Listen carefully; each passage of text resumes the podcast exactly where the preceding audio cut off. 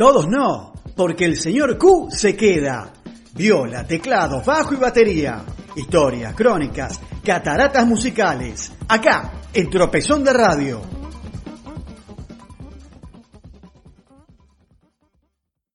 Buenas noches Pablo, buenas noches Marcelo, buenas noches queridos Radio Escuchas. Los saluda, como cada martes, o cada sábado, o cada día que nos quieras escuchar, el señor Q, presentando el capítulo número 20 de la historia del rock argentino, acá en las cataratas musicales, acá en Tropezón de Radio.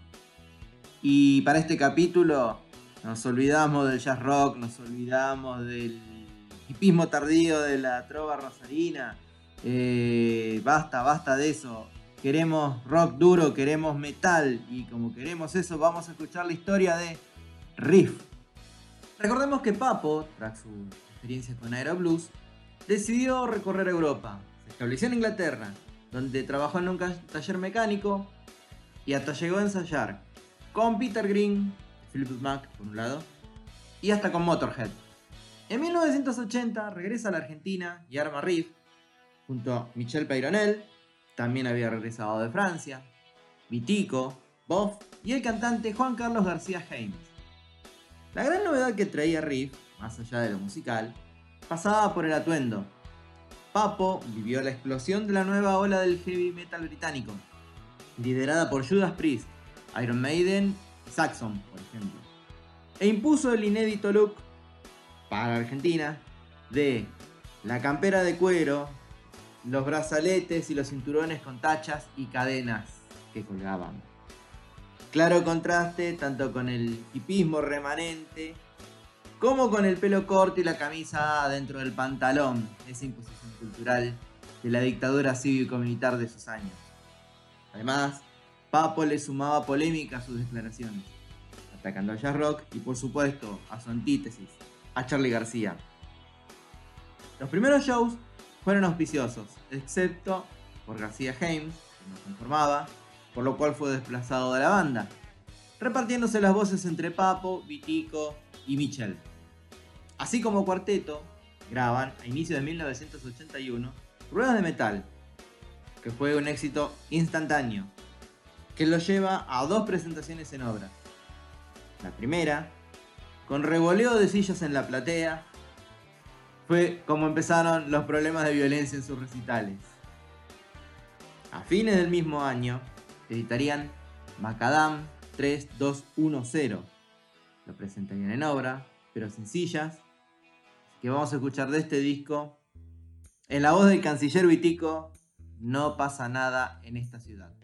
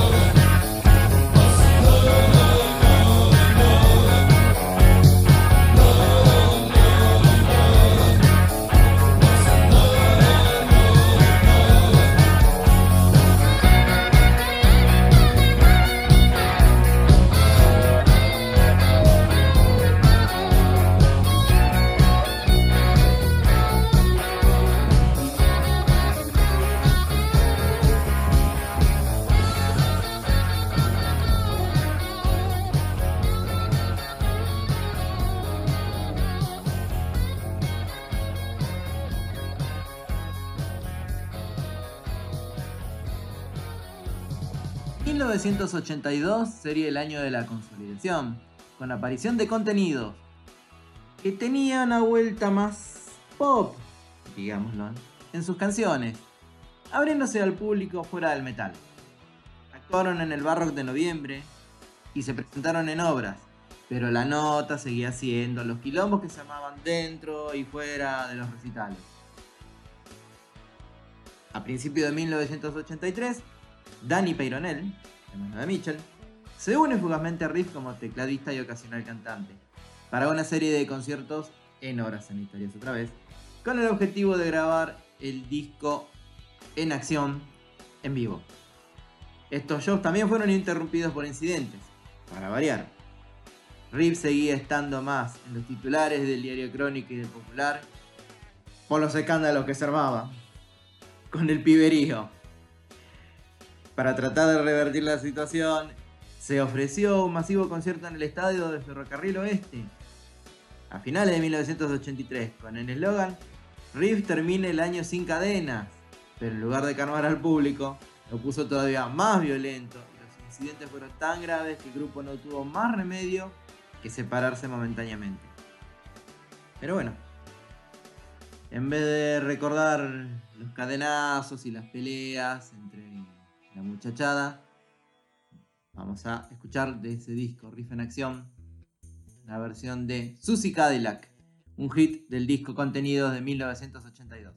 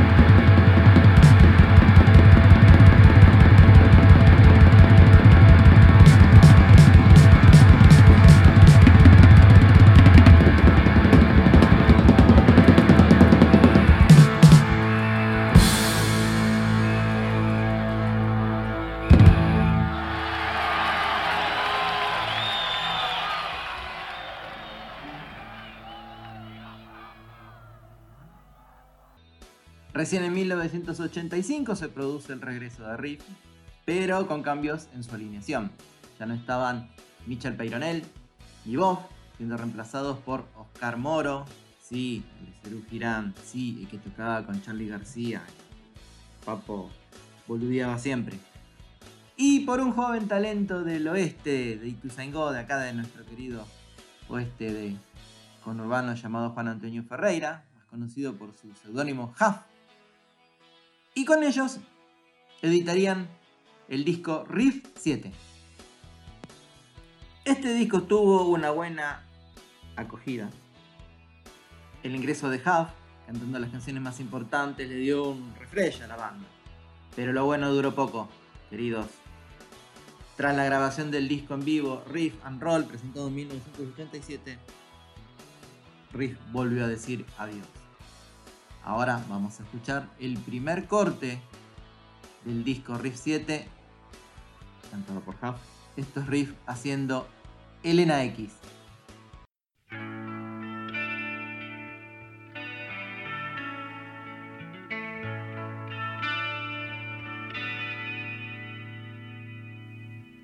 Elena X se hacía llamar trataba de aparentar gran sintonía con la realidad. Quería deslumbrar. Le habían dicho, tenés que ganar. En el showbiz es matar. Y la empujaron, quién sabe con qué hacia las blancas marquesinas y el.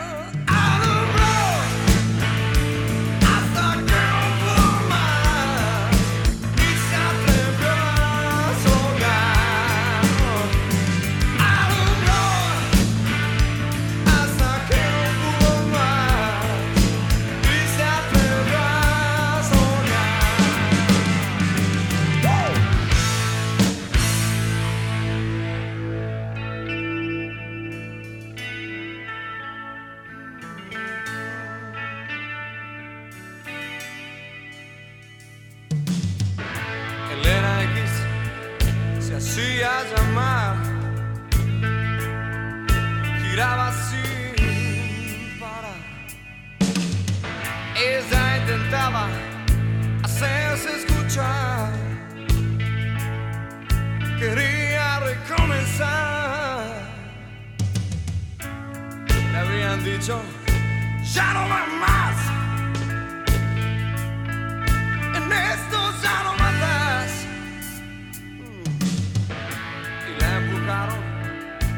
sabe con qué, hacia la oscuridad de la cual no puede volver.